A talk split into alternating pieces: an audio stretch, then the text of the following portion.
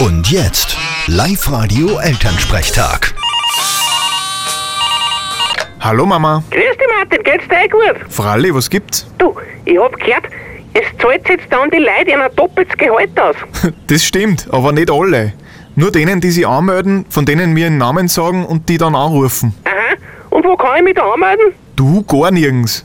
Die anderen auf unserer Homepage. Und wieso ich nicht? Ja, weil du mit mir verwandt bist und deswegen nicht mittun darfst. Ma, das ist voll gemein. Das ist ja wie die Sippenhaftung in Nordkorea. Jetzt hörst du aber auf, Mama. Ja, und wenn wir sagen, du bist adoptiert, wenn wir quasi sagen, die Mama hat den einen Kerl im Bach gefunden, Das glaubt euch auch keiner.